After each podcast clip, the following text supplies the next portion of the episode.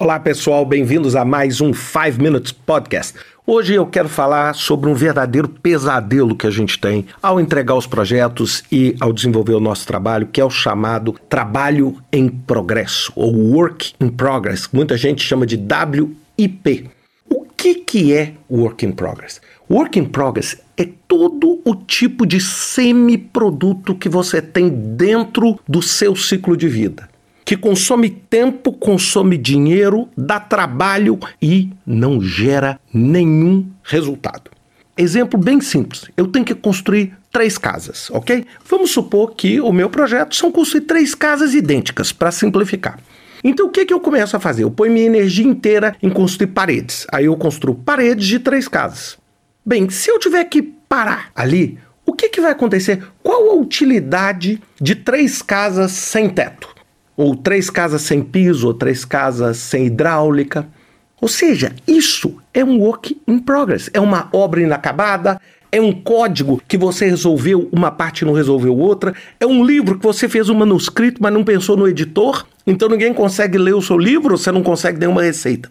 Lembre o seguinte: uma das coisas que você tem que eliminar, ainda mais em horas de crise, é o work in progress. O que, que você tem que fazer? Você tem que reduzir ciclo de vida de produtos, lançar produtos viáveis menores e depois expandindo esses produtos. Isso é o conceito básico do que os métodos ágeis estão falando hoje. E você pode ter essa mentalidade ágil. Ou seja, como é que eu consigo diminuir a quantidade de produto que está inacabado? Ou seja, um produto que não tem utilidade. Um livro que está num arquivo do Microsoft Word e ninguém conseguiu ler. Qual o benefício? Lembra, todo e qualquer projeto, toda e qualquer iniciativa só vale quando você deixa o work in progress e transforma aquilo que num produto. O que, que adianta vacina do coronavírus ou teste do coronavírus no porto dentro de um navio? Isso é work in progress. A vacina só é útil e só entrega o benefício dela se ela tiver onde? Dentro do corpo das pessoas. Se for uma vacina ou se for um exame sendo usado pelas pessoas. É exatamente essa a lógica. Então, a primeira coisa que eu queria sugerir a vocês: se você tem qualquer iniciativa, se você é uma empresa hoje, está buscando se recuperar, está buscando reabrir, você tem que rapidamente entender o seguinte: como é que eu consigo reduzir o meu work in progress? Como é que eu consigo rapidamente gerar produtos que entregam valor ao meu cliente que o meu cliente está disposto a pagar por eles rapidamente? Porque muitas vezes você acumula work in progress. É, por exemplo, uma indústria automobilística produzindo carro sem pneu. Carro sem pneu não serve para nada. Porque o pneu é parte intrínseca do bem que gera transporte através do carro.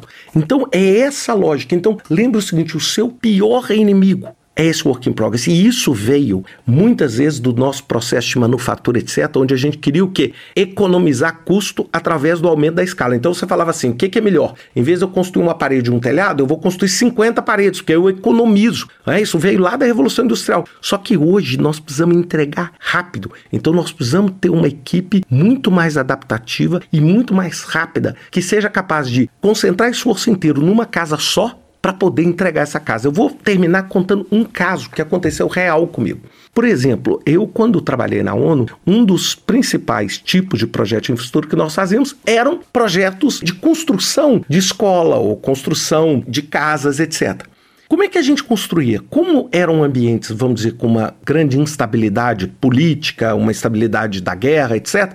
A gente não chegava e construía 50 casas, ao mesmo tempo colocava assim 50 paredes, depois 50 portas, porque nós queríamos ir entregando os benefícios. Então nós fazíamos um agrupamento pequenininho de casa numa região e montávamos até o fim, entregávamos a chave e íamos embora. Por quê? Porque se alguma disruptura acontecesse, nós teríamos pelo menos 10 famílias, 5 famílias, 20 famílias com a casa, ao invés de termos mil famílias com paredes. Esse é o conceito que eu queria deixar com vocês essa semana. Um grande abraço para vocês e até semana que vem com mais um 5 Minutes Podcast.